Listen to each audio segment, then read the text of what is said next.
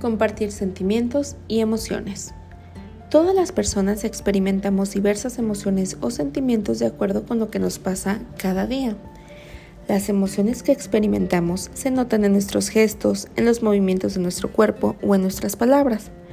Por eso las personas se dan cuenta de cómo nos sentimos.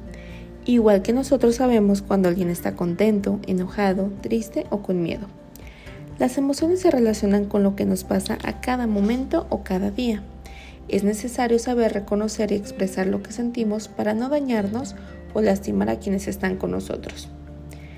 Las palabras son el mejor medio para comunicar tus emociones y sentimientos. Estas te permiten decir a tus papás, amigos y otras personas cómo te sientes para recibir su apoyo y comprensión es importante que aprendas a pedir a las personas mayores lo que necesitas para sentirte seguro y feliz. Es importante reflexionar sobre la forma en que actuamos cuando vemos las emociones que otras personas expresan.